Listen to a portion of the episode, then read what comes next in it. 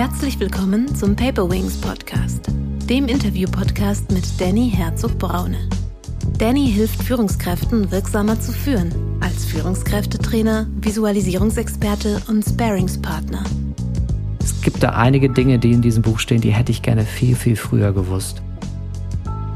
Also vergeben heißt nicht, den anderen zu entlasten, sondern es heißt hauptsächlich, uns selbst zu entlasten. Wann hörst du auf, dich als Mensch zu entwickeln? Nie. Ah, also eigentlich nie. Und wenn, dann bist du eigentlich innerlich schon tot. Herzlich willkommen, liebe Zuhörerinnen und Zuhörer, zu einer neuen Paperwings Podcast Folge zu dem Thema Wie entfalte ich mein Hirnpotenzial? Als Experten zu diesem Thema habe ich den Redner, Trainer und Berater Sebastian Purps Pardigol eingeladen. Sebastian ist Autor der Bücher Führen mit Hirn, Digitalisieren mit Hirn und sein neuestes Buch heißt Leben mit Hirn, über das wir heute gerne sprechen möchten. Herzlich willkommen, lieber Sebastian. Hallo Danny, schön dich zu sehen und zu hören. Wir sehen uns ja auch ein bisschen über, über unsere Computer gerade. Ja, ganz genau. Da haben wir den Zuhörerinnen und Zuhörern gegenüber einen Vorteil. Ähm, sag mal, erste Frage, äh, da mir das gleich oben bei deinem Buch aufgefallen ist, als ich den Namen gelesen habe. Woher kommt eigentlich dieser schöne Name mit dieser schönen Alliteration? Ähm, von meinem Vater und von meiner Ex-Frau. Also Purps ist mein Geburtsname, mit dem ich ähm, die ganze Kindheit geprägt wurde.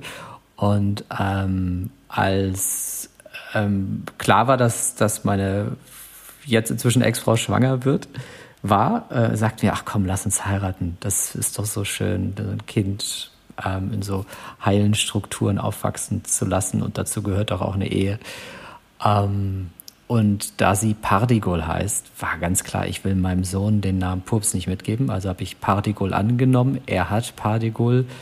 Ähm, ich habe weiterhin diesen schönen Namen. Meine Ex-Frau und ich haben ein super Verhältnis. Wir haben einfach nur festgestellt, ähm, wir waren ganz kurz zusammen und dann war sie schon schwanger und dann waren wir total im Elternglück und sind immer noch im Elternglück. Ähm, und zugleich, ähm, das ging einfach alles rasend schnell damals und äh, inzwischen haben wir so ein gutes Verhältnis. Und daher kommt der Name, ja. Okay, weil ich fand den tatsächlich einfach außergewöhnlich und habe mir gedacht, wenn die Hörerinnen und Hörer den lesen, äh, beschäftigt die die Frage vielleicht auch, weil es so wie ein Künstlername klingt, äh, ob der wirklich äh, das ist, was in deinem Ausweis steht. Ähm, ja, das steht in meinem Ausweis, ja. ähm, ja, wir haben gesagt, wir treffen uns zu dem Thema, äh, wie entfalte ich mein Hirnpotenzial. Dazu hast du ein ganz lesenswertes Buch geschrieben, was, äh, ja, ich, wer, wer mich kennt, weiß, dass ich einfach ein Freund von Illustrationen bin, was schön illustriert ist, was farbig aufbereitet ist, aber trotz eines höchst neurowissenschaftlichen Themas ähm, auch sehr anschaulich beschrieben ist. Mhm. Aber wie kommst du jetzt überhaupt zu dem Thema, ein Buch zu schreiben, also Vita bedingt, äh, wie über ja, Hirnentwicklung, Hirnentfaltungsfähigkeiten? Wie kamst du zu dem Thema? Was ist dein persönlicher Hintergrund dazu? Also das, das Thema des Buchs oder überhaupt das Thema Neurowissenschaft? Was meinst ja, du? Ja, tatsächlich, ich glaube, das Buch ist ja quasi das Ergebnis eines, einer, eines Lebensweges. Äh, und mhm. mich würde der Lebensweg interessieren, der dann quasi bis zu dem heutigen Tage ja in der Publikation deines Buches geendet hat. Okay, ähm, also kurz runtergebrochen sind es, glaube ich, zwei, drei Aspekte oder verschiedene Stränge, die da wichtig sind. Der eine Strang ist, ich habe mit 19 bereits angefangen, an intensiven Persönlichkeitstrainings teilzunehmen. Also habe sehr früh Persönlichkeitsentwicklungsarbeit begonnen aus Neugierde heraus. Und äh, das ist etwas, was mich sehr geprägt hat in den letzten Jahren. Dann ähm, war ich viele Jahre im klassischen Business. Ich habe sogar Unternehmen wie Sony Music oder Swisscom und, und Ericsson gearbeitet ähm, und ähm, war dann eher in dieser Businesswelt unterwegs und wollte aber immer schon mit Menschen arbeiten und habe, nachdem ich so von Anfang bis Mitte 20 ganz viele Persönlichkeitstrainings besucht habe, habe ich mit Mitte 20 parallel zu meiner klassischen Karriere angefangen, all die Ausbildung zu machen, die man so braucht, um das zu tun, was ich jetzt so mache, also mit Menschen und mit Organisationen zu arbeiten. Also ich habe so von systemischer Arbeit über Aufstellungsarbeit, über NLP, über Hypnotherapie, über gewaltfreie Kommunikation, all diese Dinge gelernt und habe mich im Jahr 2008 selbstständig gemacht und habe dann durch ein gemeinsames Projekt den Hirnforscher Gerald Hüther kennengelernt. Mhm. Wir beide sind ähm, seit damals, seit 2008, enge Wegbegleiter und durch ihn habe ich diesen Einblick in die neurowissenschaftliche Welt bekommen ähm, und habe anfangs mich sehr an dem orientiert, was er geschrieben hat. Also gerade seine ersten Werke fand ich wunderbar. Bedienungsanleitung für ein menschliches Gehirn oder Biologie der Angst. Und habe dann von dort beginnend angefangen, ähm, mich mit vielen anderen Neurowissenschaftlern auseinanderzusetzen. Also habe immer geguckt, wer hat so eine humanistische Haltung. Und daraus ist dann ähm, sind dann erstmal die ersten Bücher entstanden. Also führen wir, jetzt muss ich noch eine Sache sagen, Gerald und ich haben dann diese Initiative kulturwandel.org gegründet. Da gucken wir uns Unternehmen mit außergewöhnlichen Unternehmenskulturen an, haben da hunderte von Gesprächen geführt und daraus resultierten dann die ersten Bücher Führen mit Hirn, Digitalisieren mit Hirn, die sich mehr mit der Frage des Kulturwandels in, in Unternehmen beschäftigen oder wie gelingt, wie gelingen Veränderungsprozesse gut. Und das, was mir immer am Herzen lag, seit vielen Jahren, ist so die Arbeit mit, mit, mit Menschen, also so mit Einzelpersonen. Also ich habe äh, offene Persönlichkeitstrainings, ähm, Potenzialentfaltung und Kommunikation heißt das eine beispielsweise. Und, und ich hatte immer so diesen, diesen Wunsch, so ein Buch zu verfassen wie das, was ich jetzt gerade in den letzten 18 Monaten geschrieben habe. Ähm, aber die, die Zeit war noch nie reif und jetzt war sie einfach reif. Also jetzt wusste ich, wie man erfolgreich Bücher schreibt. Also gerade das erste ist ja ziemlich durch die Decke gegangen und ähm, und, und so bin ich da gelandet. Also ganz viel ähm, eigene Lebenserfahrung, die Erfahrung, ein paar Bücher schon geschrieben zu haben, ähm, dieses tiefe Interesse und der Kontakt in die neurowissenschaftliche Welt und so, so gelang das.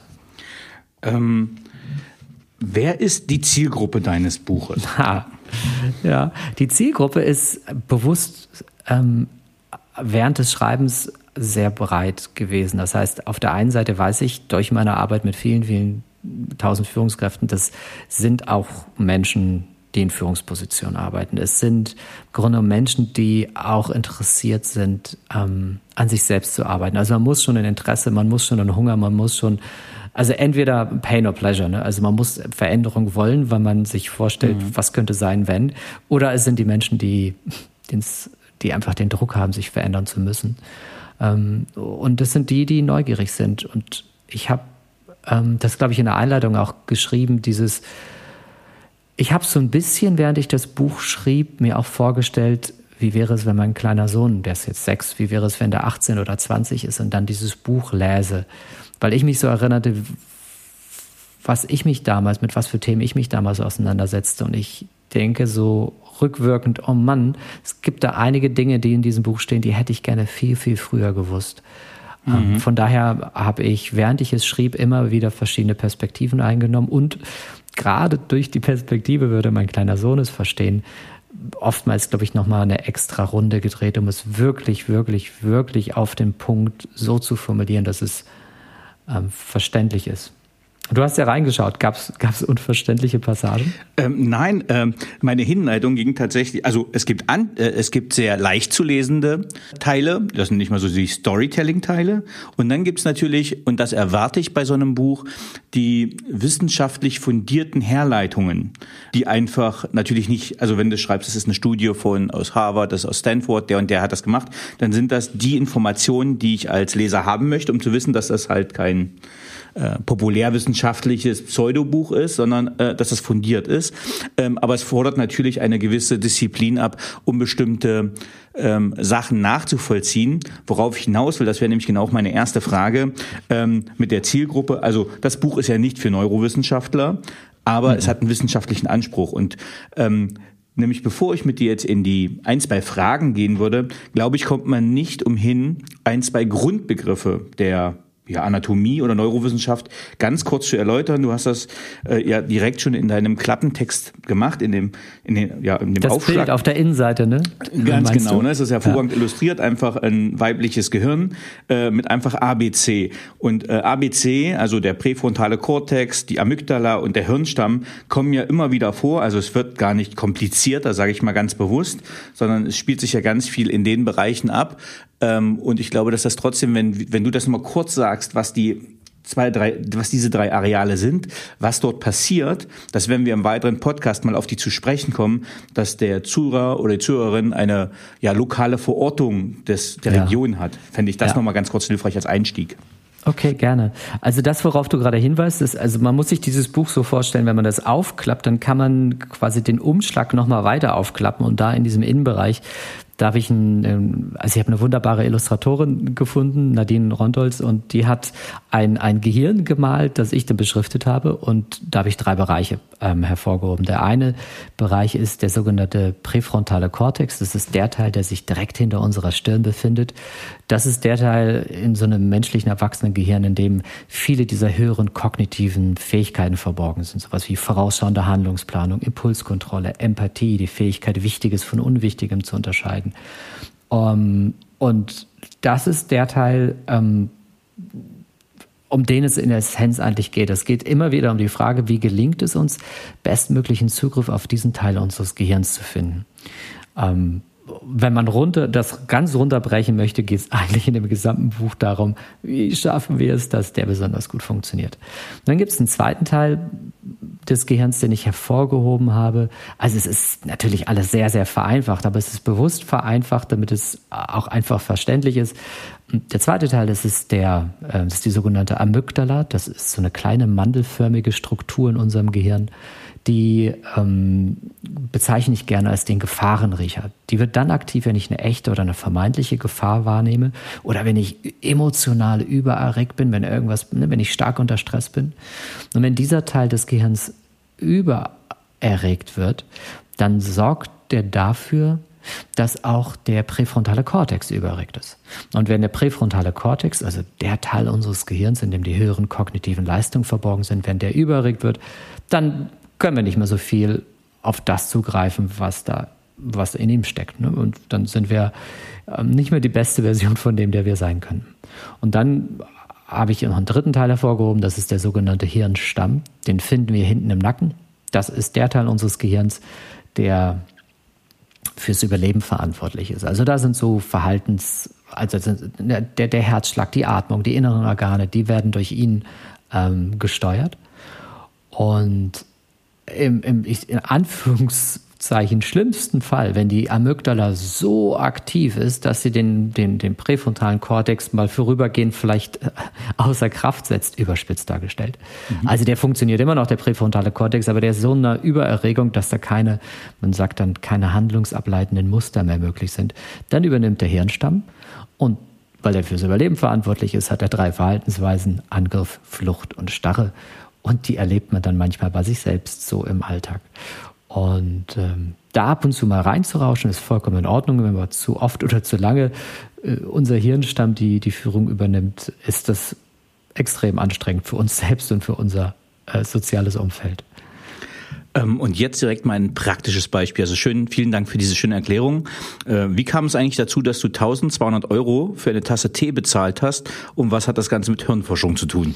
Ja, das ist die, das ist die Geschichte aus der Einleitung. Also äh, ich bin da Trickbetrügern auf die, äh, auf den Leim gegangen. Ähm, und beschreibe in, in der Einleitung zu meinem Buch, wie ich ähm, in ein Auto gezwängt wurde, in einer südosteuropäischen Metropole gezwungen werde, an einem Geldautomaten eine größere Summe Geld abzuheben. Und das Ganze geschah dadurch, dass ich dachte, mir eigentlich nur eine Tasse Tee bestellt zu haben. Und dann geschahen ein paar Dinge, die dazu führten, dass plötzlich mir eine Rechnung mit 1200 Euro äh, vor die Nase gehalten wurde. Und äh, ich hatte eigentlich keine andere Option außer zu zahlen, weil die, die fünf dunkel, äh, dunkel ausschauenden Jungs mit breiten Schultern, die vor mir standen, haben mir implizit zum Ausdruck oder zu vermittelt, wenn ich nicht zahle, dann wird das gleich richtig wehtun.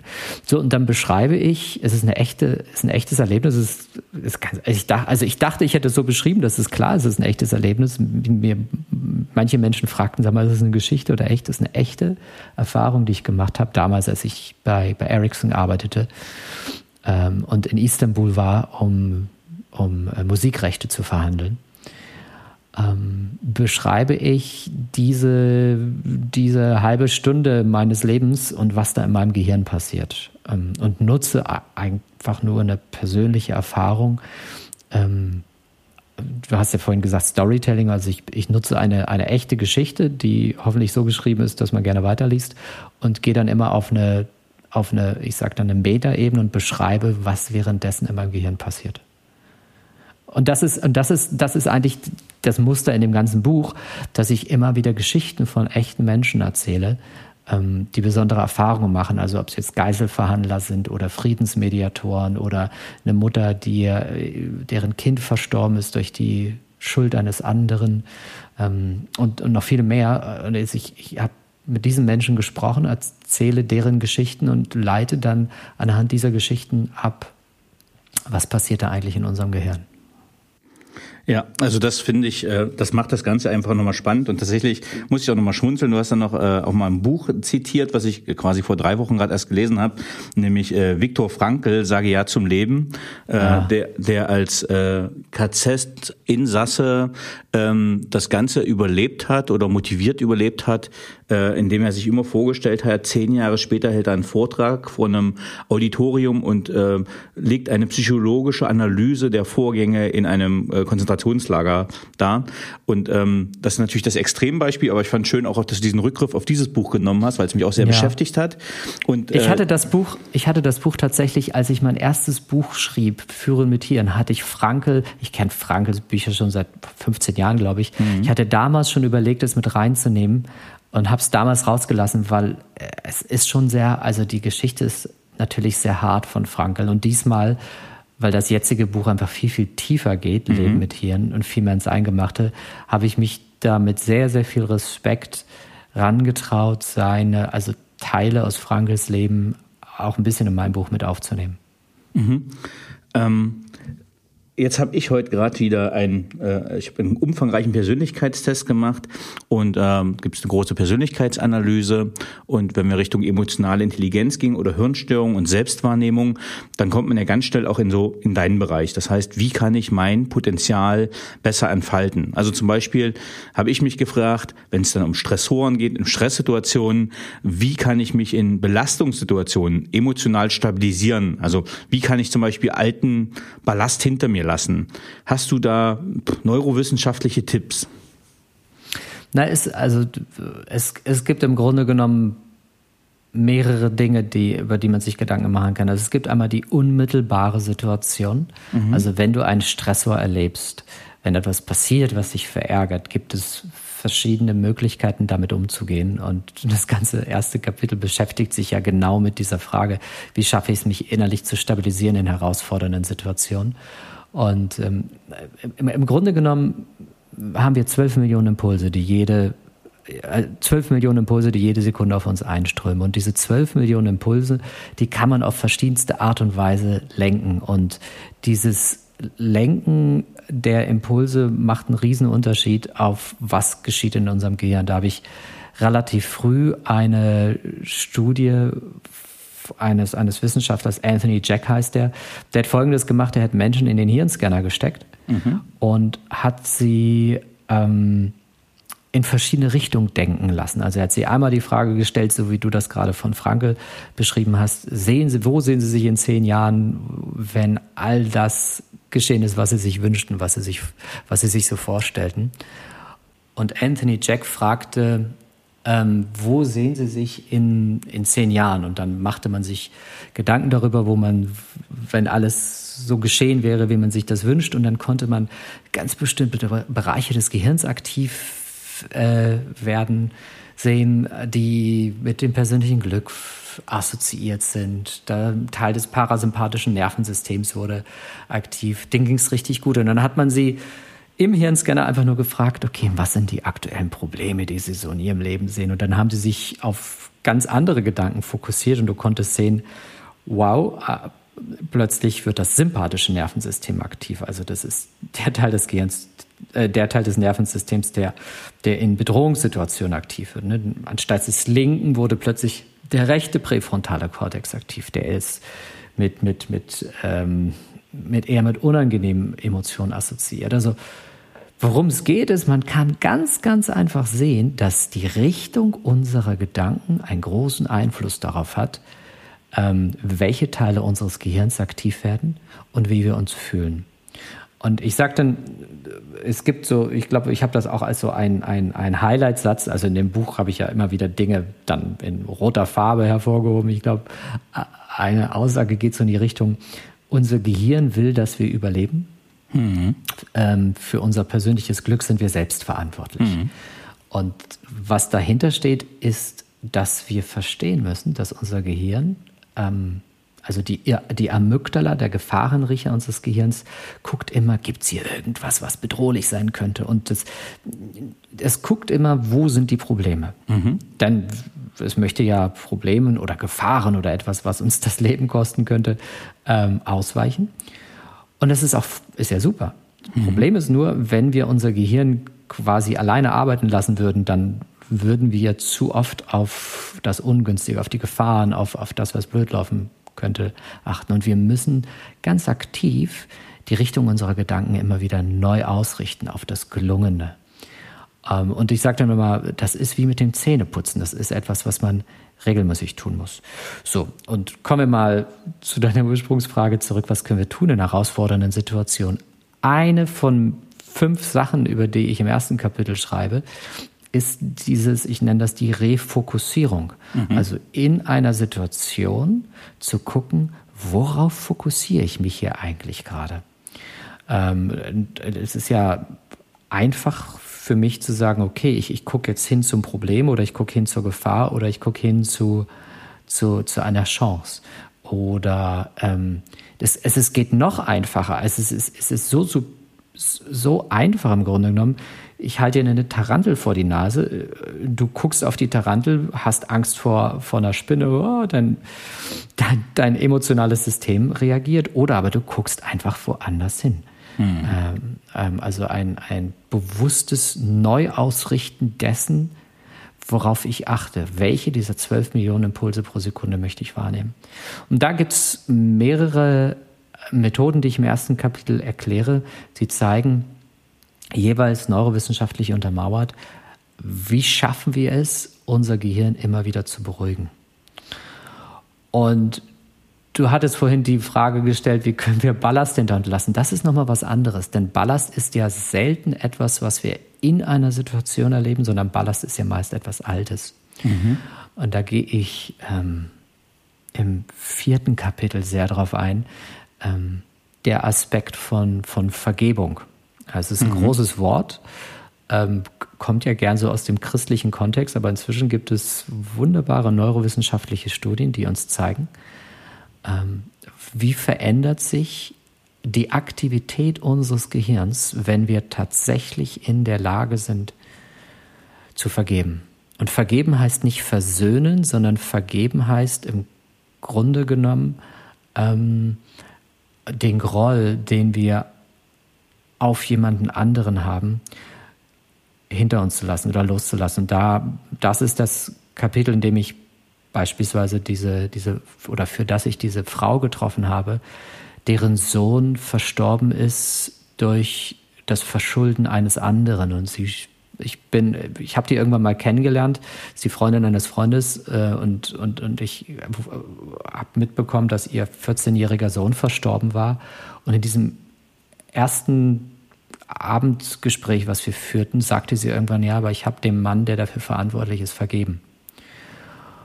Und irgendwann, als ich dann an diesem Teil meines Buchs war, rief ich sie an und sagte, Mensch, Isa, könntest du dir vorstellen, dich mit mir mal darüber zu unterhalten für das Buch? Und dann haben wir uns ein ganzes Wochenende zusammengesetzt und sie erzählte mir ganz viel über die Art und Weise, wie sie damit umgegangen ist. Und dann nehme ich ihre persönliche Geschichte, nehme verschiedene äh, wissenschaftliche Studien ähm, und auch neurowissenschaftliche Hintergründe, die uns zeigen, dass wenn es uns gelingt, einem Menschen zu vergeben, haben wir tatsächlich plötzlich wieder mehr Energie zur Verfügung.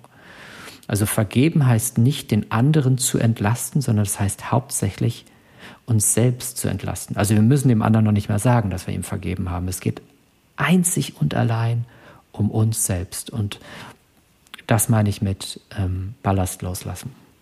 Ich musste gerade äh, an eine Szene denken. Es gibt, ich glaube, Anfang der 90er Film, kam der Film raus, American History X. Ich weiß nicht, ja. ob du den kennst. Das war so ein Skinhead-Film in den USA mhm. mit Edward Norton als Hauptdarsteller, der quasi ja voller Hass war und äh, ja in rassistischen Gewalttaten sich das geäußert hat. Und äh, den Mindset, ich nenne es mal Mindset Change, hat er quasi durch seinen Mentor, den äh, farbigen Rektor, der dann gesagt hat, du stellst die falschen Fragen. Und daran musste ich gerade denken. Das heißt, ob die externen Faktoren jetzt zutreffen, zutreffend sind, sachlich oder nicht, ist gar nicht die Frage, sondern was spielt sich in deinem Kopf ab und wie änderst du dein Verhalten? Und da hast du, äh, wie ich fand, eine ganz tolle Geschichte gehabt, auch glaube ich relativ am Anfang schon äh, mit deinem Sohn. Ähm, da ist irgendwas in der Küche passiert. Kannst du das ja, kurz genau. erzählen? ja, das ist der Klasse. Ich glaube, das ist etwas, was jeder schon mal erlebt hat, der Kinder hat. Ähm, ich mache alles für meinen Sohn, was man sich vorstellen kann an dem Morgen. Wir haben Pancakes gemacht, äh, frischen Apfelmus, aus seinem Lieblingsbuch vorgelesen. Also alles ist so, wie man sich einen schönen, ruhigen Papa-Kind-Morgen vorstellt. Um, dann muss ich für keine drei Minuten raus, weil ich einen ganz dringenden Anruf bekomme. Ich komme zurück und der hat die komplette Küche auseinandergenommen. Und ich bin stinksauer. Ich denke mir, Alter, warum? Ne? Also ich mache ja alles, was du möchtest und du tust das. Und reg mich innerlich tierisch auf, sehe, dass die Reismilch vom, vom, von der Kücheninsel runtergesifft ist, unter die Fußleisten gelaufen, die Eier hat er runtergeworfen und zermatscht. Dann sehe ich irgendwie so eine Mehlspur, folge dieser Mehlspur und hinter der Kücheninsel sitzt er da, hat alles, was er erbeutet hat, in so, ein, in so eine Schüssel, die er irgendwo noch gefunden hat und matscht und matscht. Und ich, und ich frage so, oh, was machst du hier? Und der ist so ganz in seiner Welt. Und dann beuge ich mich oder nicht, setze mich richtig runter, atme tief durch und sag, kannst du dem Papa mal erzählen, was du hier machst? Also mit so, mit, mit so einem restlichen Humor, den ich in dieser Situation noch finden konnte. Und dann guckt er mich an, sieht mich, schiebt mir diese Schüssel rüber und sagt, Papa, Frühstück. Und in dem Moment änderte sich mein innerer Zustand, weil ich so verstand, der hat mhm. mir gerade Frühstück gemacht. Und dann aus der Wut wurde dann Glück. So, ne? Also klar, das war immer noch alles. Die Küche sah genauso aus wie vorher.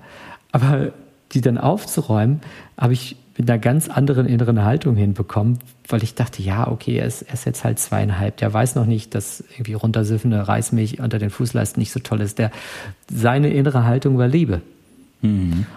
Und das hat einen riesigen Unterschied gemacht. Ne? Also ich, ich sage mal, wir, wir, also wir, unsere, unser innerer Zustand kann sich innerhalb eines Wimpernschlags verändern, wenn wir ein Warum finden.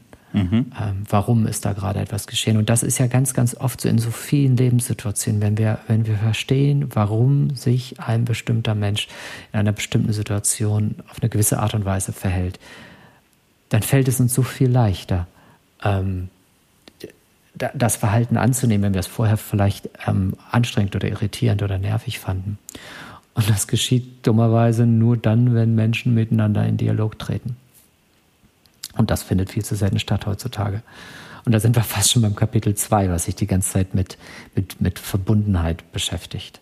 Das ist ja eine der, eine der, also ich würde nicht sagen, das ist der Grund, warum ich das Buch angefangen habe, aber während ich dieses Buch schrieb, ich habe Ende 2019 angefangen und als ich mitten, ne, dann, dann kam die Corona-Phase und dann merkte man plötzlich, wie Corona wie ein, ein Brennglas, wie eine Lupe plötzlich Dinge größer werden ließ, die unterschwellig mhm. schon da waren.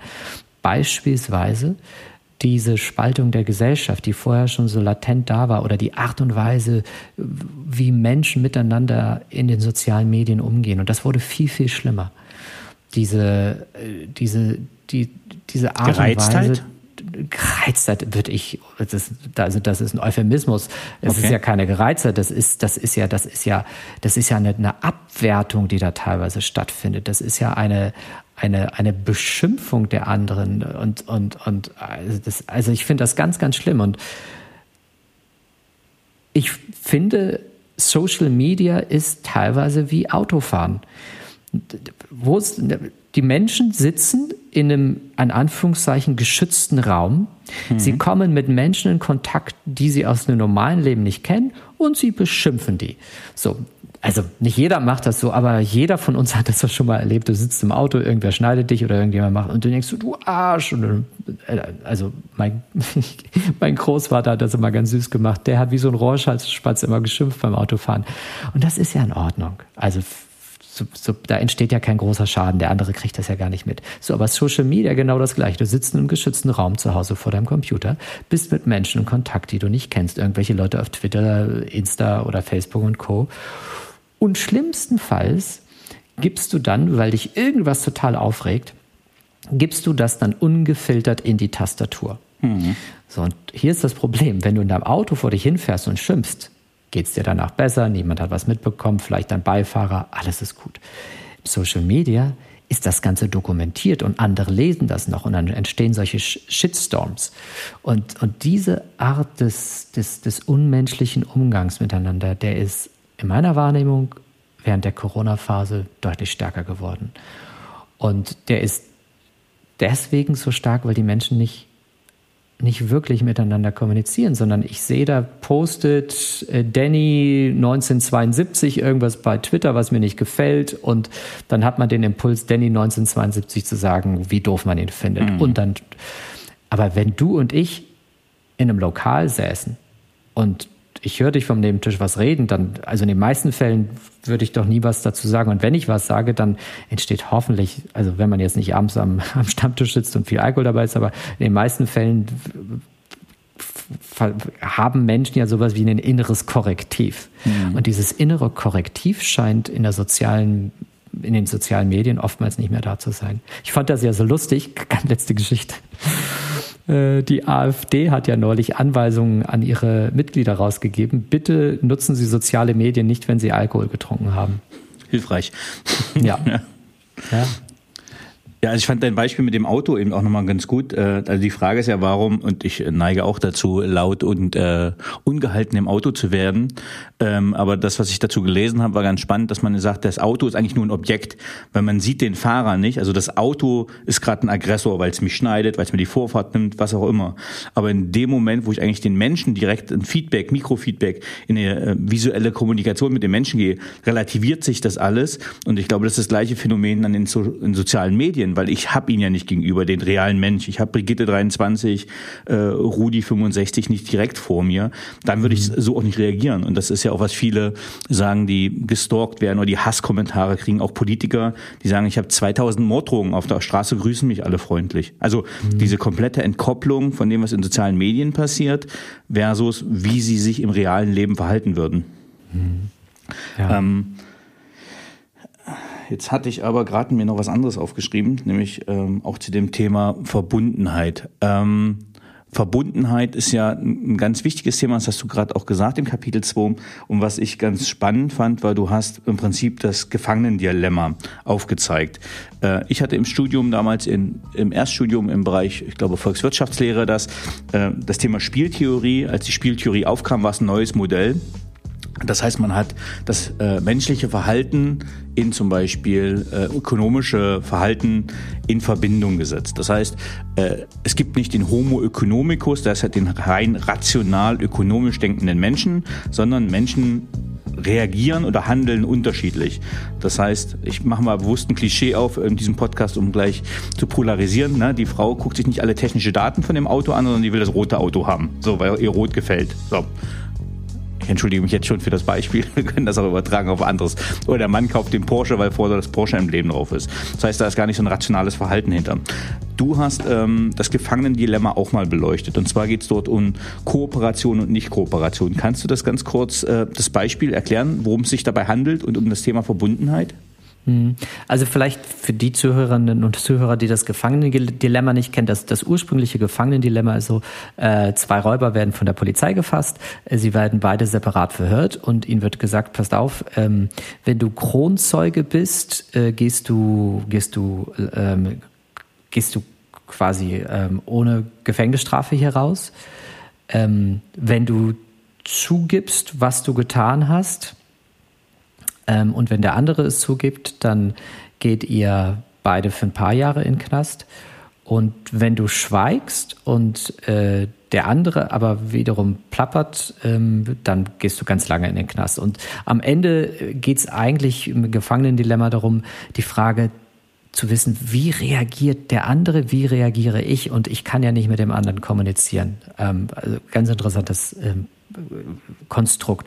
So und ab, angelehnt daran gibt es ähm, ein, ein Spiel, was ich ähm, beschrieben habe. Da geht es darum, du hast drei Möglichkeiten, etwas zu tun. Nee, eigentlich hast du zwei Möglichkeiten, etwas zu tun. Also stell dir vor, Danny, du und ich, wir mhm. spielen miteinander. Ähm, und jeder von uns hat zwei Karten. Äh, auf der einen Karte steht kooperieren, auf der anderen Karte steht nicht kooperieren. Jetzt gibt es halt mehrere Möglichkeiten. Also die, die eine Möglichkeit ist, du sagst kooperieren, ähm, mhm. ich sage nicht kooperieren.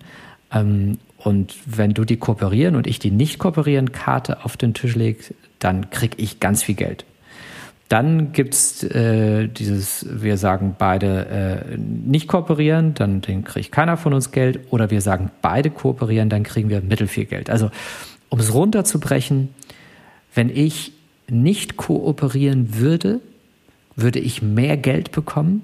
Hm. Wenn du aber kooperieren willst, wenn wir aber beide sagen, hey, wir kooperieren, würde ich auf Geld verzichten, aber ähm, beide von uns würden Geld bekommen. Und hier ist das Spannende. Wenn man Menschen in dem Hirnscanner untersucht, werden sie dieses Spiel spielen. Ähm, und sie haben sich für nicht kooperieren entschieden, der andere hat sich für kooperieren entschieden und man kriegt dann sehr viel Geld. Also sehr viel Geld, also jetzt, wir reden jetzt nicht über 1000, aber wir kriegt halt doppelt so viel Geld. Dann ist es nicht so, oder anders. Und dann vergleicht, dann guckt man, was passiert im Gehirn und dann schaut man sich auch an, was passiert, wenn wir beide kooperieren wählen. Und das Interessante ist folgendes. Der Mehrgewinn an Geld, den ich bekomme, wenn ich nicht kooperieren wähle, sorgt im Gehirn eigentlich zu keinerlei Reaktion. Mhm. Wenn ich mich aber entscheide, eine geringere Summe zu bekommen, aber ich kooperiere und du kooperierst und wir wissen beide, hey, dem anderen geht's jetzt gut, dann springt in unserem Gehirn ähm, das Belohnungszentrum an. So, und der, der, der Hintergrund dahinter ist, wir haben beide oder wir alle Menschen haben ein tief in uns verwurzeltes neurobiologisches Grundbedürfnis, das Bedürfnis nach Verbundenheit. Und Kooperation, Zusammenarbeit, gemeinsam an einem Strang ziehen, ist ein Ausdruck dieser Verbundenheit. Und wenn wir dem nachgehen, diesem Grundbedürfnis von Verbundenheit, dann sorgt das dafür, dass unser Gehirn uns damit belohnt, dass die Belohnungszentren angehen. Das ist im, im Grunde genommen ähm, die, die Herleitung, also zwischen dem Gefangenendilemma hin zu diesem Aspekt von, von Verbundenheit. War das verständlich? Das, das war absolut verständlich. Ich habe es noch nachwirken lassen ähm, und habe gerade überlegt, ähm, das heißt ja auch, also Verbundenheit ist einfach ein ganz wichtiger Faktor. Das stellst du in deinem Buch auch heraus und hast ja auch gesagt, dass es ist ein neurobiologisches Grundbedürfnis. Es, ist, es, es gibt zwei neurobiologische Grundbedürfnisse. Das eine ist Verbundenheit und das zweite ist ähm, Wachstum, Entfaltung, Gestaltung, Einfluss nehmen können auf unser Umfeld und unser Leben. Und die beiden sind ganz essentiell. Jetzt, äh, jetzt äh, korreliert das oder äh, kollidiert das gerade in meinem Kopf mit der Maslow'schen Bedürfnispyramide. Kann ich die irgendwie übereinander legen? Kann ich die irgendwie eine Synergie bilden, wo ich sage, da gibt es eine, eine Hierarchie oder da gibt es eine Abstufung? Ähm, also ganz oben wäre ja freie Entfaltung zum Beispiel oder Selbstverwirklichung wäre bei der Maslow'schen Bedürfnispyramide ganz oben und unten wäre ja quasi Essen, Futter. Genau. Genau, deswegen rede ich ja auch von neurobiologischen. Natürlich mhm. haben wir dieses Grund, wir, wir, brauchen Sicherheit, ne? wir, wir mhm. brauchen was zu essen, wir brauchen Schutz, wir brauchen all diese anderen. Aber wenn es darum geht, was, was brauchen wir, damit wir uns neurobiologisch richtig gut entfalten können, das sind diese beiden Faktoren von Einfluss nehmen können und Verbundenheit. Uns sogar, also was wir immer wieder sehen, ist, diese beiden Aspekte können uns insbesondere in bedrohlich wirkenden Situationen innerlich richtig gut stabilisieren. Also im Kapitel 4 arbeite ich das sehr genau heraus, dass wenn ich mich in, in, in herausfordernden An äh, Situationen befinde, die mich, die mich besonders stressen, ähm, dann ist das Gefühl, Einfluss nehmen zu können auf diese Situation, ein ganz wesentlicher Faktor, der mir hilft, innerlich ruhiger zu werden und mich zu stabilisieren. Ebenso ist es mit der, mit der Verbundenheit. Also wenn ich beispielsweise Schmerz erlebe, dann ist die Anwesenheit eines anderen, zu dem ich mich verbunden fühle, ein ganz wesentlicher Faktor, der dazu führt, dass ich diesen Schmerz subjektiv als weniger äh, intensiv erlebe. Oder in bedrohlichen Situationen ähm, passiert Folgendes, wenn ich Verbundenheit spüre, schüttet mein Gehirn einen ganz besonderen Botenstoff aus, Oxytocin, das ist ein Bindungshormon. Und dieses Bindungshormon legt sich auf die Amygdala. Das ist der Teil, den wir vorhin vorgestellt haben. Die Amygdala ist der Gefahrenriecher. Also Verbundenheit beruhigt die Amygdala, den Gefahrenriecher, runtergebrochen. Also Verbundenheit schüttet Oxytocin aus. Oxytocin dockt bei der Amygdala an und beruhigt eine überregte Amygdala jetzt mal, wir sind ja, oder ich habe ja einen Business-Podcast, jetzt will ich das Ganze mal übertragen, weil mir geht's ja auch, das ist ein Führungskräfte-Podcast und äh, wir haben gerade gesagt, Verbundenheit ist ein Grundbedürfnis. Ähm, ja. Nun wissen wir zum Beispiel, also Mobbing ist so wirklich einer der Worst Cases und Mobbing lebt ja im Prinzip auch von der Ausgrenzung. Das heißt, ich entkopple jemanden äh, aus einer sozialen Gemeinschaft. Wie kann ich denn als Führungskraft die Umgebung so gestalten, dass sich meine Mitarbeiter besonders gut entfalten können und wohlfühlen. Wir sind ja gerade in Themen New Work, wertschätzende Führung, positive Führung und gerade mit den Erkenntnissen, die wir jetzt gewonnen haben oder die du uns auch vorstellst, was kann ich da Führungskräften für Tipps mit an die Hand geben? Eines der stärksten Tools, um die Verbundenheit der Menschen untereinander in jeglichem sozialen Konstrukt zu verbessern, ist ähm, die, die Feedback-Kultur.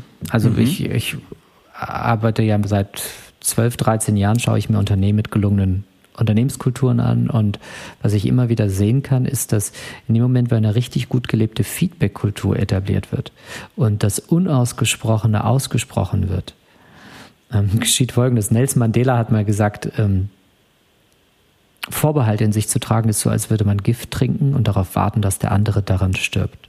Mhm. Und das passiert ja in jedem sozialen System, einer Freundschaft, einer Ehe, unter, äh, unter Kollegen. Ne, Danny, wenn wir beide zusammenarbeiten würden und sagen wir mal, es gibt eine wichtige Präsentation, die ich im Team halte und du bist die ganze Zeit am Schnacken mit einer Kollegin, ich bin sauer und denke mir, oh, Danny wieder. Ähm, und ich sag's dir nicht, wer hat denn das Problem? Ich. Mhm. Und ähm, und das passiert noch ein, zwei Mal und ich sag's dir immer, jedes Mal nicht und regt mich total auf. Und was im Laufe der Zeit passiert ist, dass unsere Beziehung schlechter wird. Mhm. Eines der stärksten Tools, um, um Beziehungen zu stärken, ist dafür zu sorgen, dass unausgesprochene Dinge ausgesprochen werden. Und das geschieht dadurch, indem man beginnt, eine, eine gute Feedback-Kultur zu etablieren. Und ich rede jetzt nicht von diesem 360-Grad-Feedback oder einem Online-Tool, wo man was anklickt, sondern was ich meine, sind tatsächlich Menschen sprechen situativ, wenn sie merken, hier ist was, was mir, was mir unter den Nägeln brennt oder was mich nervt, ähm, dass sie in der Lage sind, das auszusprechen. Das muss man, äh, da kann man jetzt nicht nur einfach sagen, oh, das machen wir mal, sondern da, das, das muss man tatsächlich etablieren. Das heißt, man muss gemeinsame Regeln miteinander absprechen. Ähm, man macht idealerweise Erfahrungen, äh, in denen man sagt, okay, lass uns doch mal einfach ähm, mal Feedback geben. Sebastian und Danny, ihr habt jetzt fünf Minuten, jeder erzählt, was er an dem anderen mag und was er sich von dem anderen wünscht oder sich, was er sich von dem anderen wünscht.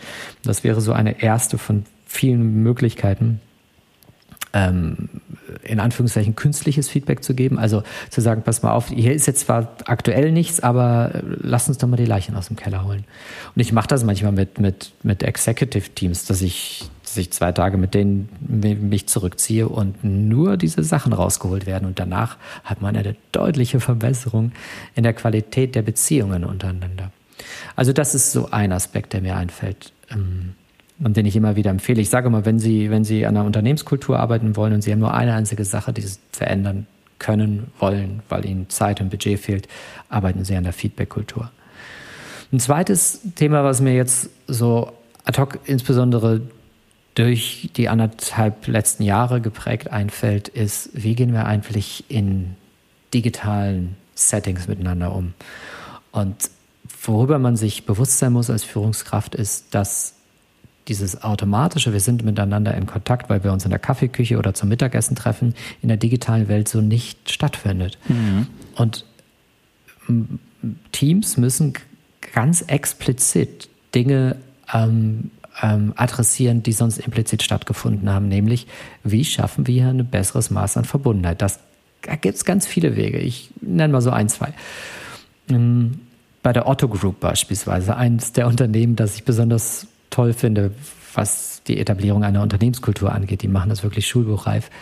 Ähm, da gibt es Teams, ähm, die haben sowas etabliert, das nennt sich Song der Woche. Nee, nee, wie heißt es nicht? Soundtrack meines Lebens. Mhm. Und einmal pro Woche, einmal pro Woche stellt eine Person aus diesem Team ein Lied vor. Meistens machen die es Freitagnachmittags und sagt, passt mal auf, dieser und jener Song, der ist für mich total bedeutsam, weil. Ne, der schickt dann den Song bei YouTube rum und, und erzählt noch ein bisschen was.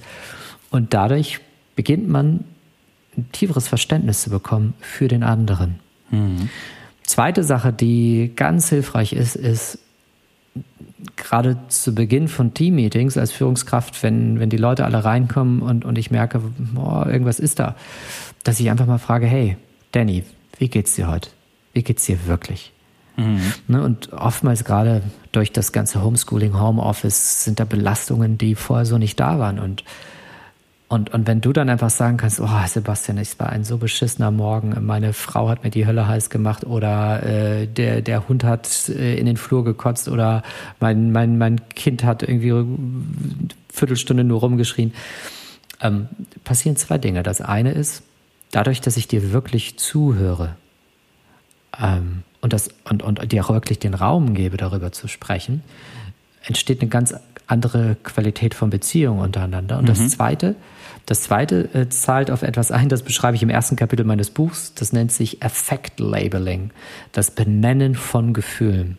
Wenn ich dir den Raum gebe, dass du benennen kannst, was bei dir gerade emotional abgeht, sorgt das messbar zu einer Reduktion deiner übererregten Amygdala von bis zu 65 Prozent.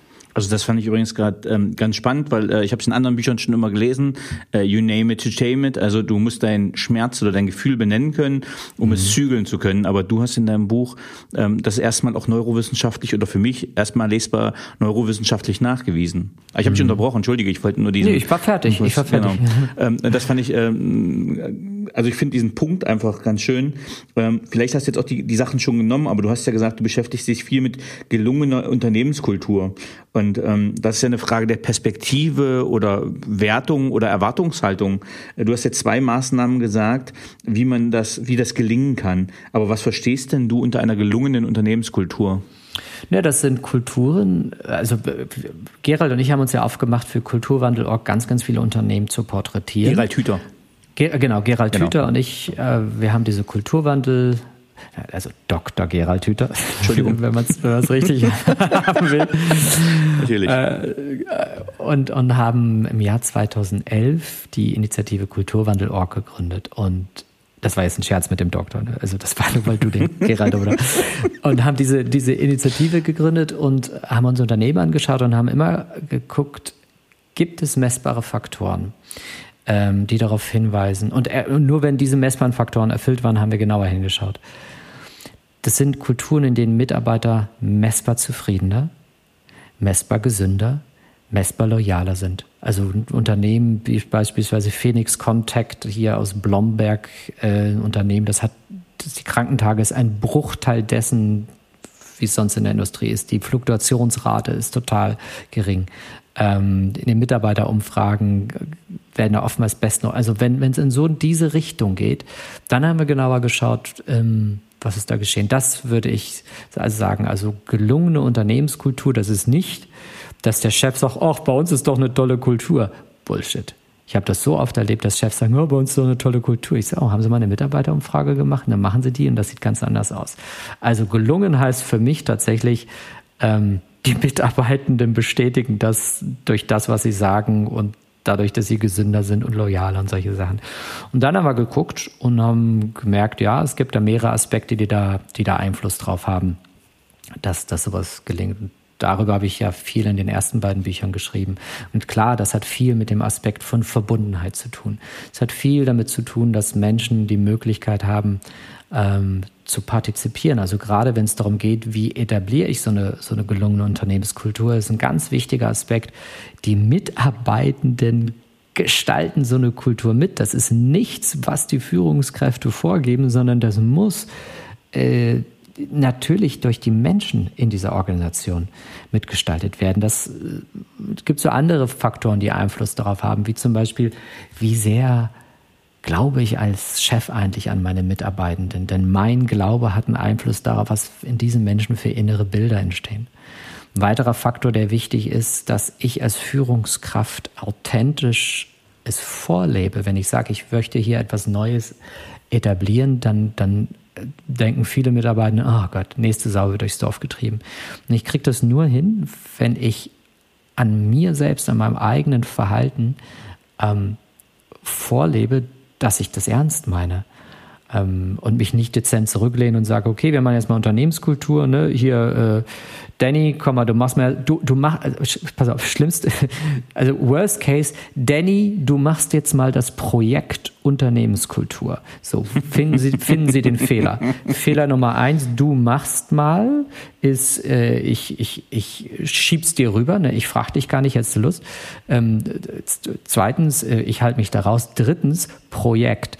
Unternehmenskultur ist ein Prozess, es ist kein Projekt. Ähm, die Arbeit an einer Unternehmenskultur äh, hat niemals ein Ende. Das ist so wie, wann hörst du auf, dich als Mensch zu entwickeln? Nie. Also eigentlich nie. Und wenn, dann bist du eigentlich innerlich schon tot.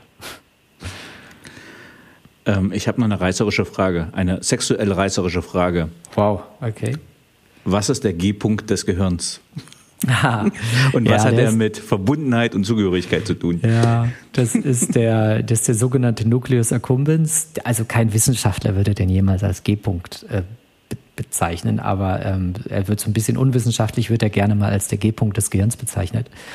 Und der wird gerade dann aktiv, wenn wir ähm, dafür Sorge tragen, dass uns dieses Grundbedürfnis von Verbundenheit ähm, erfüllt wird. Und der wird auch dann aktiv, da bist du jetzt nämlich gar nicht drauf eingegangen, Kapitel 3. Das, also Kapitel 3 finde ich ja das ist eigentlich mein Lieblingskapitel, aber das ist so ein bisschen das trojanische Pferd. Ich komme ja mit so einfachen Sachen wie Kapitel 1 und 2 daher und 4 und 5, wo alle noch sagen können, da gehe ich richtig mit. Aber Kapitel 3 ist im, im Grunde genommen, das, das ist mein versteckter Schatz in diesem Buch.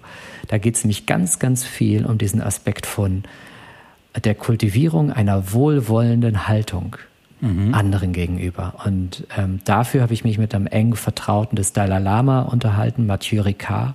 Äh, das schon, aber das wäre ja tatsächlich der, die nächste Fragen also, gewesen. Also, okay. aber bitte, äh, dann machst du meine Überleitung, das finde ich auch gut. Oh, Entschuldigung. Na, alles gut, mir leid. ähm, und und ähm, die, die Etablierung einer wohlwollenden Haltung in uns, mh, mm, und, und was ich dafür gemacht habe, ist mich mit diesem Mann zu unterhalten, der als glücklichster Mensch der Welt gilt. Das finde er übrigens total doof, dass man das sagt. Ähm, äh, das haben irgendwelche Journalisten mal gemacht. Warum?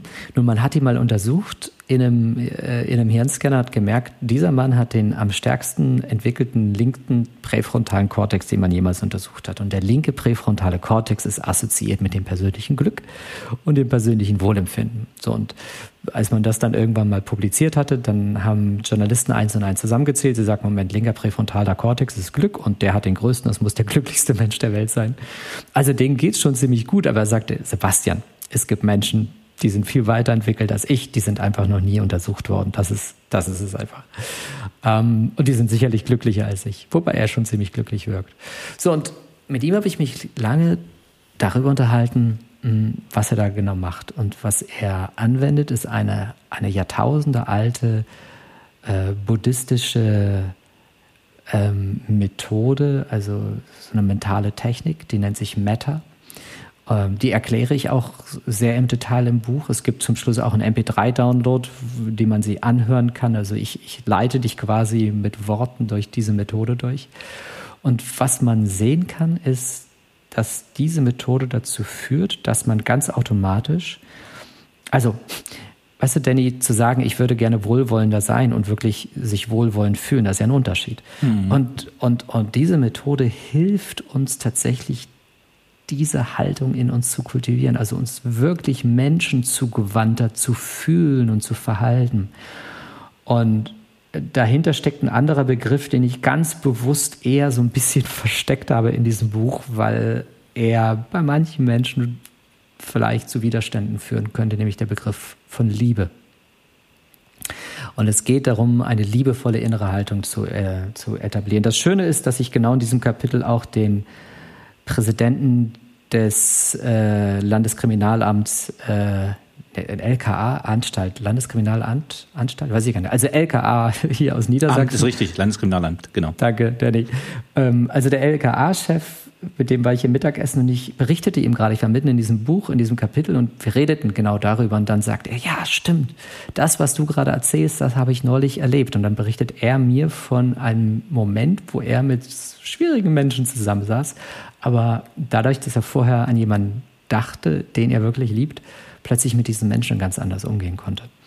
So, also dieses, äh, also ich, ich, es ist so ein bisschen, äh, ich, ich weiß, es ist ein, dieses Kapitel für manche Menschen, die werden total darin aufgehen, werden sagen, oh schön, endlich erklärt mal jemand, warum das so toll ist. Und andere werden so ein bisschen, äh, sagen wir mit Vorsicht da reingehen. Und deswegen habe ich versucht, es so, ähm, ah, so massenkompatibel als möglich zu machen, indem ich beispielsweise den LKA-Chef damit reingenommen habe oder indem ich davon berichte, dass uns das Kultivieren dieser inneren Haltung hilft, uns tatsächlich besser zu fühlen, weil dadurch kommen wir wieder auf deine Eingangsfrage, der G-Punkt unseres Gehirns, also das Belohnungszentrum wird aktiv. Wir werden stressresistenter, wir sind viel mehr in der Lage, psychosozialen Stress zu erleben, wie ähm, unser Körper reagiert. Also der, ein Teil unseres peripheren Nervensystems, der Vagusnerv, ähm, mhm. wird stärker. Das ist der Nerv, den wir brauchen. Man nennt ihn auch Rest and Digest Nerv. Das ist der Teil, der aktiv wird, um, ähm, um runterzufahren. Ähm, also es, gibt unglaublich viele inzwischen messbar, also wissenschaftlich belegte positive Auswirkungen ähm, wenn wir so eine Haltung in uns kultivieren. Von unsere Zellen leben länger bis hin der Vagotonus stärkt sich, also dem Körper geht es besser, über ähm, wir erfüllen uns ganz automatisch dieses Grundbedürfnis von Verbundenheit mehr. Das ist, das ist, das, das ist eine der coolsten Erlebnisse. Ich selbst habe das, ich war in einem, ähm, in einem Brain Lab in Seattle und habe mich da untersuchen lassen ähm, vor anderthalb, zwei Jahren. Nee, zwei Jahre ist das jetzt schon her oder zweieinhalb, ja schon ein bisschen länger. Ja, zumindest war ich da, hab, ähm, war da eine ganze Woche lang und habe dort diese Methode kennengelernt. Und während die mich untersuchten und ich diese Methode anwendete, merkte ich plötzlich wirklich deutliche Veränderungen in meinem persönlichen Wohlempfinden und meinem persönlichen Glücksgefühl und habe dann angefangen, mehr darüber zu forschen, ähm, nein, forschen klingt jetzt sehr hochgegriffen, also mich reinzuknien und Forschungsergebnisse zu finden, mhm. über die ich dann berichten konnte. Und habe das inzwischen äh, ganz, ganz vielen Menschen, also selbst im Business-Kontext, also ich rede hier von Top-Executives in DAX-Unternehmen, mit denen ich genau diese Methode angewendet habe. Jetzt nicht als Opener, nicht, hallo, ich bin Sebastian, schön, dass Sie mich kennenlernen, wir machen jetzt mal Meta. Ähm, aber wenn die mich ein bisschen länger kennen, ähm, zeige ich ihnen irgendwann diese, diese Methode. Und viele von denen sind, und das fand ich, das hat mich sehr positiv überrascht. Viele von denen sind sehr angetan davon. Ähm, ja, ich will ja langsam mal den, den, den Sack zumachen, wie ich so schön zu sagen pflege, was den Hauptteil betrifft, äh, weil wir schon gut in der Zeit fortgeschritten sind. Aber äh, du hast es mit ein, ein, zwei Sachen schon gesagt, aber äh, als ja nahezu abschließende äh, Frage zum Hauptteil. Ähm, ich habe zum Schluss nachher noch eine Frage, ähm, eine persönliche an dich, wo ganz viele Leute sagen, äh, wo es Richtung Ende des Lebens wo es Richtung des Ende des Lebens geht, was möchten Sie für ein Leben gehabt haben? Und dann sagen ganz viele in meinem Podcast, oh, sie möchten eigentlich glücklich gewesen sein. Ähm, und dann ist ja genau das die Frage, was ist Glück? Was ist Wohlbefinden? Kannst du das neurowissenschaftlich sagen? Hm. Also es gab, es gab ähm, eine ganz lustige Situation, wo ich genau diese Diskussion mit jemandem hatte. Ähm, da war ich selbst mal wieder vor zwei, drei Jahren in so einem Persönlichkeitstraining, äh, sehr intensiven, weil ich das auch immer noch spannend finde, an mir zu arbeiten. Und dann hatte ich mit einem, einem Menschen eine Diskussion.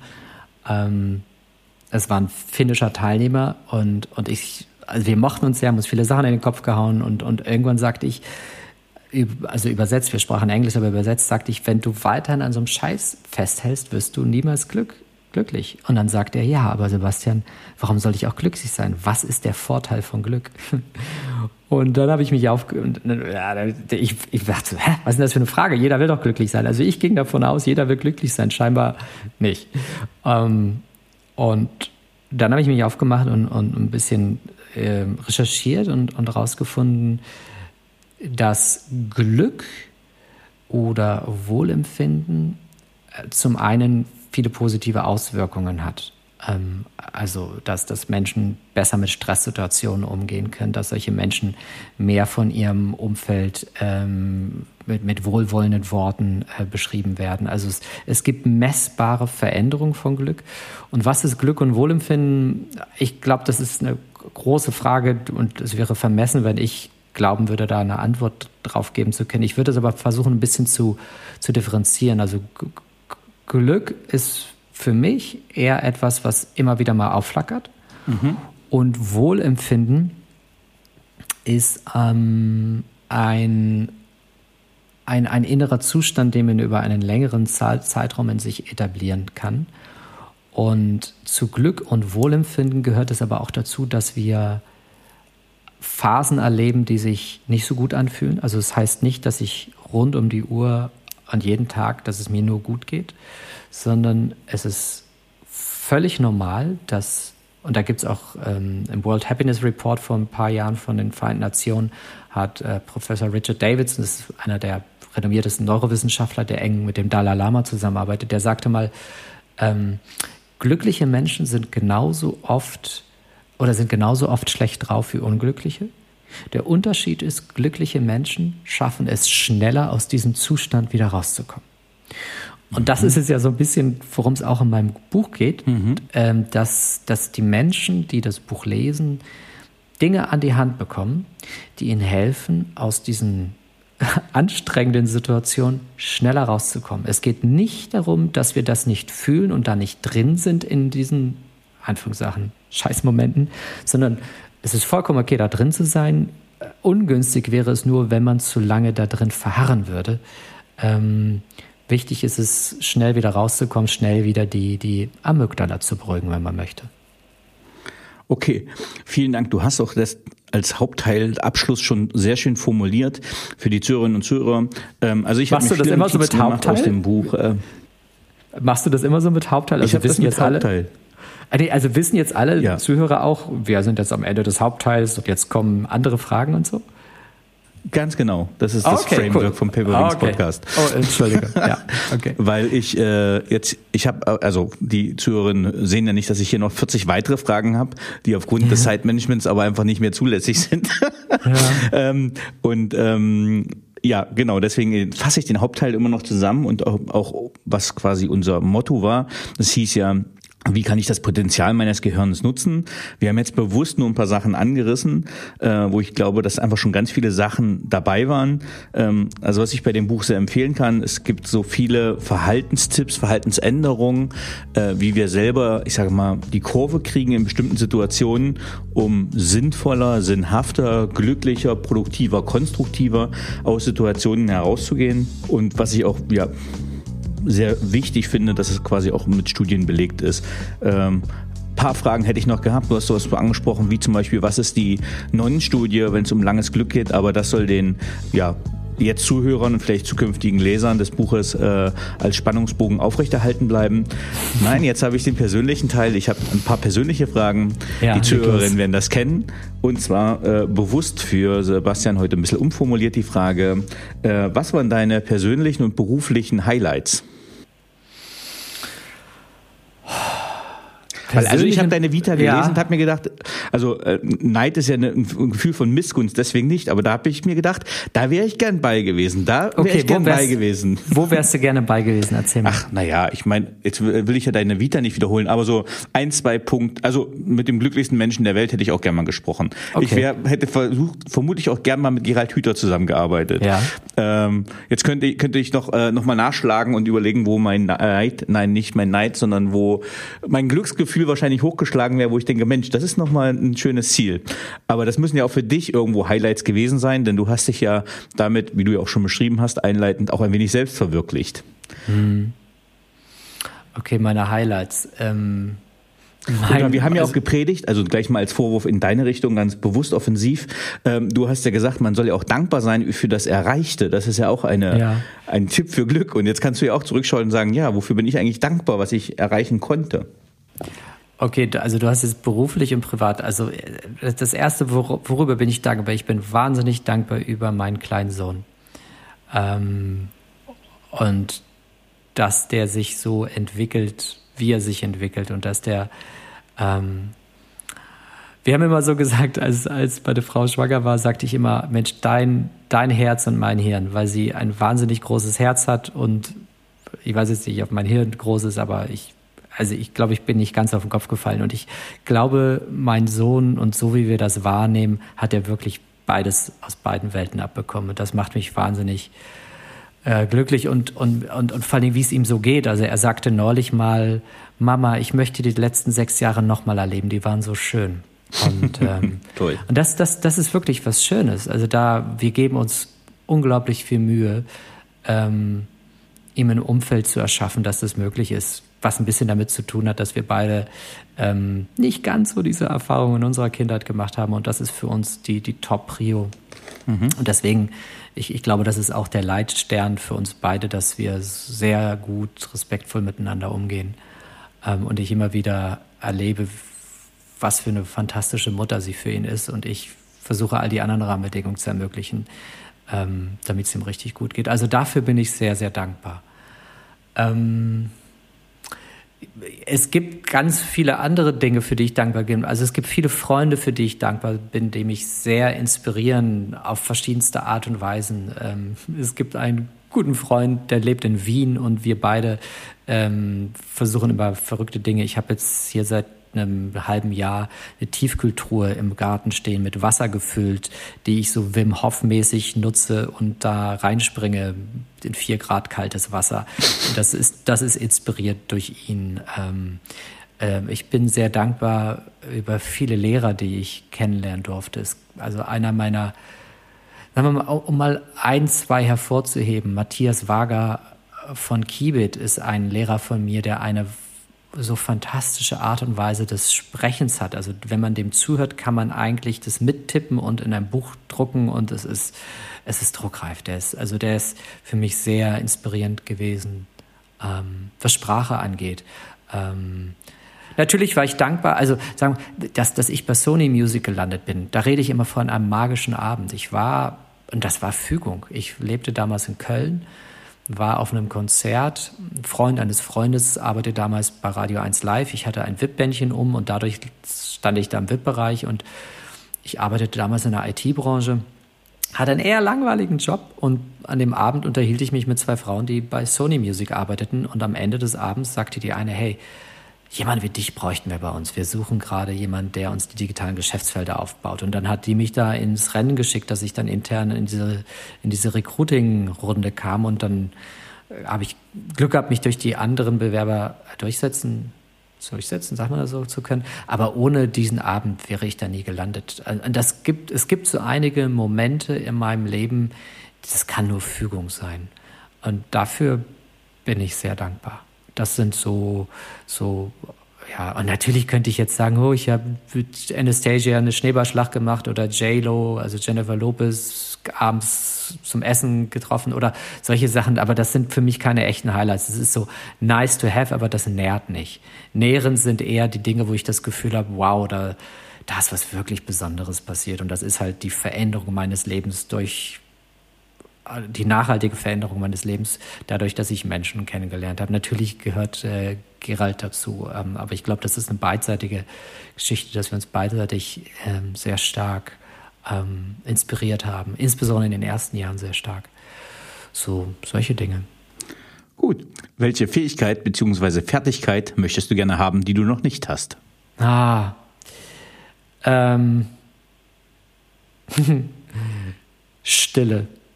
Stille, wirkliche Stille in mir erschaffen zu können. Ich arbeite so hart daran. Ich meditiere so viel. Ich mache so viel Yoga. Und es gelingt immer noch so selten, dass meine Gedanken mal ruhig sind. Das, das ist wirklich etwas, wo ich denke, wow, das, das, das würde ich gerne so auf, dass es schneller gelingt. Ja, äh, hab das bei, bei Stephen R. Covey, der sagt ja, the uh, Habits of Highly Effective People, dass dieses Sharpen the Sword, dieses Meditieren ganz wichtig ist. Also beim Yoga, ich kann nirgends besser nachdenken als beim Yoga. Das heißt, die Gedanken stehen überhaupt nicht still. Ja. Ähm, beim Meditieren, ich bin da auf Stufe null, glaube ich. Äh, ich komme über zwei Minuten nicht hinweg. Äh, also an, an der Erkenntnisschwelle oder Trainingsschwelle arbeite ich auch noch, dass ich irgendwann mal das Gehirn still kriege. Äh, und das soll ja den wirklich regenerativen Moment dann auslösen.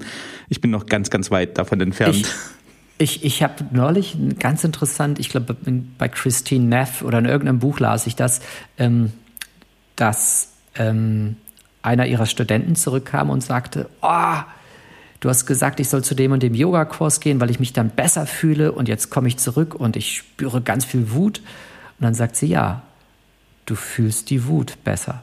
Und das fand ich so, das fand ich total spannend. Also dieses besser fühlen heißt ja nicht immer sich glücklicher zu fühlen. Und das war für mich eine der wichtigsten Erkenntnisse, weil mir das manchmal passiert, dass ich nach dem Yoga mich teilweise schlechter fühle als vorher oder nach dem Meditieren. Aber das bedeutet nur, dass ich plötzlich etwas spüre, was ich vorher noch nicht gespürt habe. Achtsamer. Etwas fühle. Hm, ja. ja. Ähm, welches Buch oder Bücher haben dich am meisten geprägt bzw. dein Leben beeinflusst? Hui, das ist also ich, ich fange mal so an. Es gab in den letzten Jahren, im letzten Jahr zwei Bücher, die jeder, der hierher kommt, mit dem ich mich über Bücher unterhalte, wo ich sage, die sind so gut. Also meine beiden Lieblingsbücher im letzten Jahr waren ähm, ähm, von Samantha Power, The Education of an Idealist ähm, sie war die UN-Botschafterin bei den Vereinten Nationen unter Obama und hat sie hat einen Pulitzer-Preis bekommen für ihr erstes Buch uh, A Problem from Hell, uh, America mhm. and the Age of Genocide. Und wobei das ist ein hartes Buch, das habe ich mir gekauft, habe aufgehört, was mir zu hart ist, um ehrlich zu sein. Mhm. Um, aber uh, The Education of an Idealist wahnsinnig gut geschrieben, wirklich gut. Viel, viel besser beispielsweise als die Obama-Biografie, die ich bis heute nicht durchgelesen habe, weil ich sie so gähnend langsam, langweilig finde teilweise. Das zweite gute Buch äh, heißt Im Grunde gut vom Rutger Bregmann. Ähm, das ist der, den manche vielleicht kennen, der ist vor zwei, drei Jahren, saß der beim World Economic Forum und hat sich lustig gemacht über alle die, die jetzt über Carbon Footprint reden, aber mit ihrem Privatjet angeflogen kamen. Mhm. Ähm, das ist so ein, er ist ein Holländer, mh, mm, leicht links denkend ähm, und im Grunde gut ist ein fantastisches Buch, was die Intention hat, dass es einen neuen Narrativ gibt für wer wir Menschen sind. Und was er macht, ist, er nimmt viele dieser weltbekannten Experimente wie das Stanford Prison Experiment äh, beispielsweise auseinander und zeigt, dass viele dieser Experimente einfach gefaked waren und dass es nicht Ach, stimmt. Also das Stanford-Experiment auch? Da hatte ich meine mündliche ja. Prüfung in Psychologie. Ja. Äh, das ja. ist gefaked. Ja, Aha. der hat, der, der, der ähm, Studienleiter hat massiv Einfluss genommen auf die, ähm, auf die Teilnehmenden, ähm, einfach um sich selbst ähm, ins Licht der Öffentlichkeit zu rücken. Aber ich meine, das war ja ein Eklat. Also das war ja jetzt ja. nicht positiv zu bewerten. Das ist ja eigentlich das. Nein, nein, äh, nein, nein. Hm. Da, aber das war sehr das Tolle. Es ist doch, der hat ein Experiment gemacht, was gezeigt hat, wie schlecht wir Menschen sind.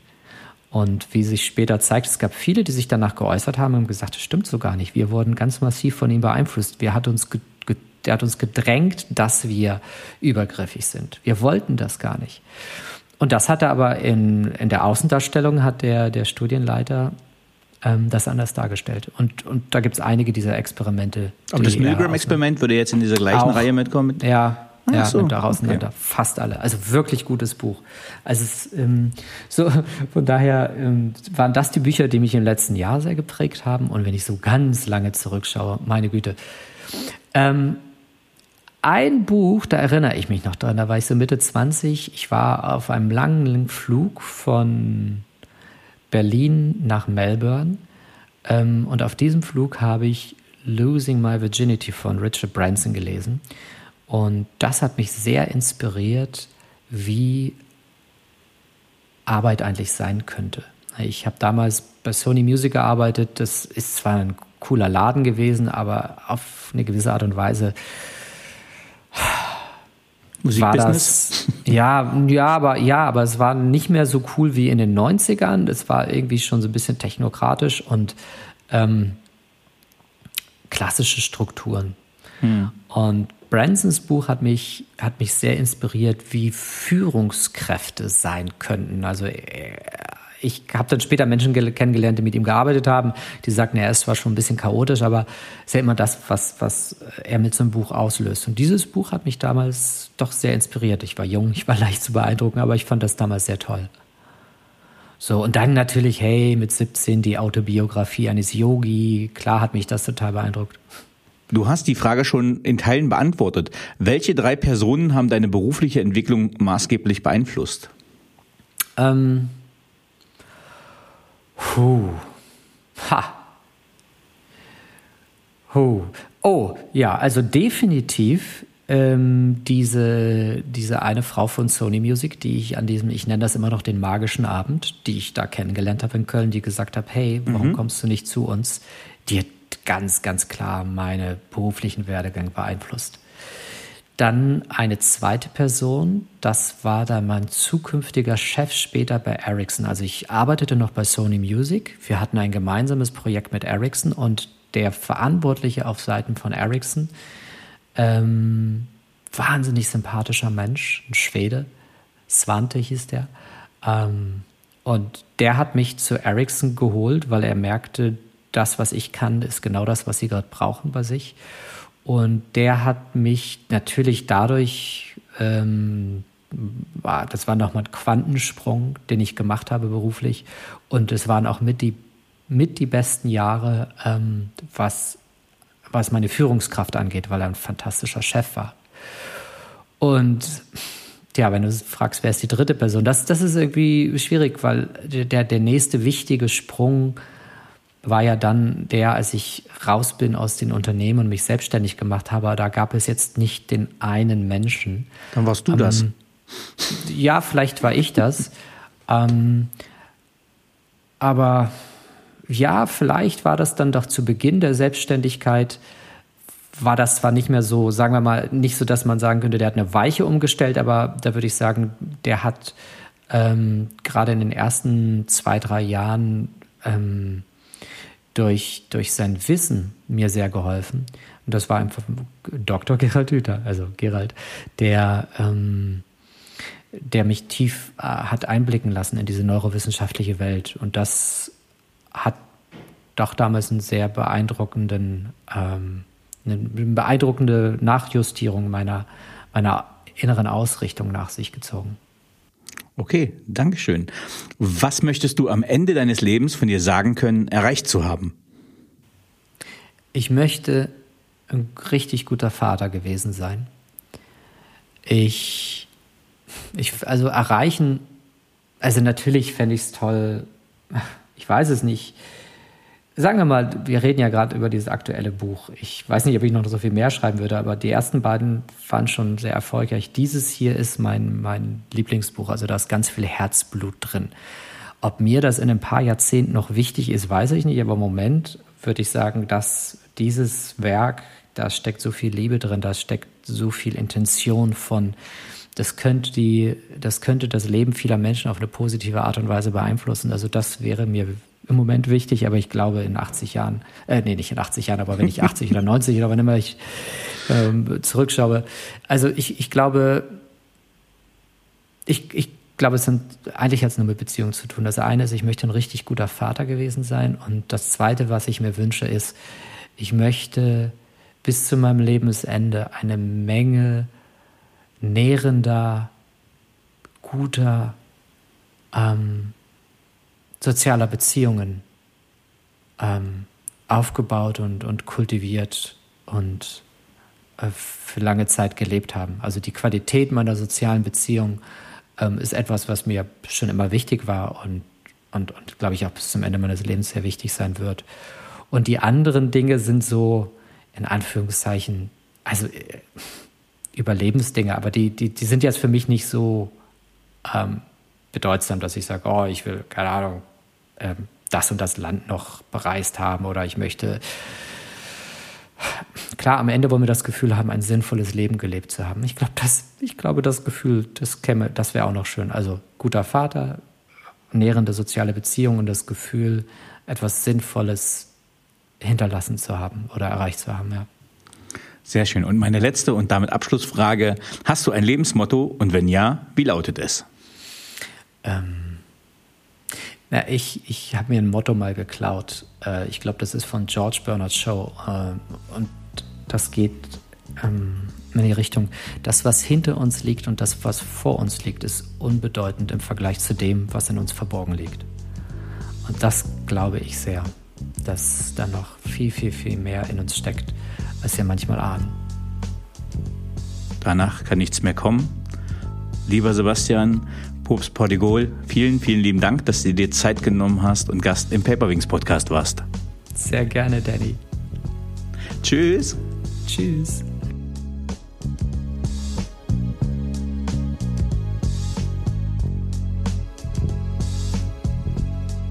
So, liebe Zuhörerinnen und Zuhörer, ich hoffe, Ihnen hat dieser Podcast gefallen. Wenn er Ihnen gefallen hat, hinterlassen Sie gerne ein Abo, eine positive Bewertung und empfehlen Sie diesen Podcast weiter. Bleiben Sie gesund. Mit besten Grüßen, Ihr Danny Herzog Braune.